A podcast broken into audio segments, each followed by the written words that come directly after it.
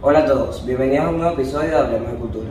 El día de hoy les hablaremos sobre Florentino del Diablo, un poema venezolano que relata la historia del joven coplero Florentino quien es retado por el diablo a un contrapunteo para llevarse su alma.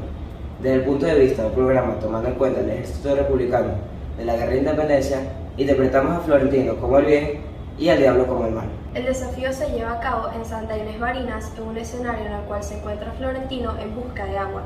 Posteriormente se le aparece el diablo retándolo con unas adivinanzas. El diablo dice lo siguiente, Capitán de las tinieblas es quien lo viene a buscar.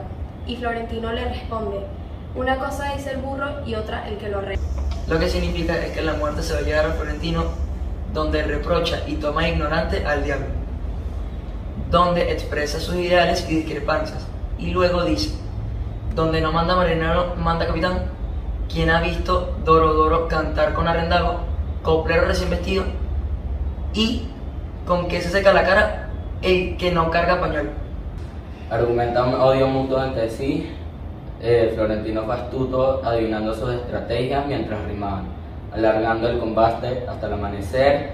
Desconcertado el diablo se quedó sin respuesta, dando final a un combate y una victoria más a Florentino. Muchas gracias audiencia y a todo el equipo que hizo posible esta transmisión. Nos vemos en un próximo capítulo.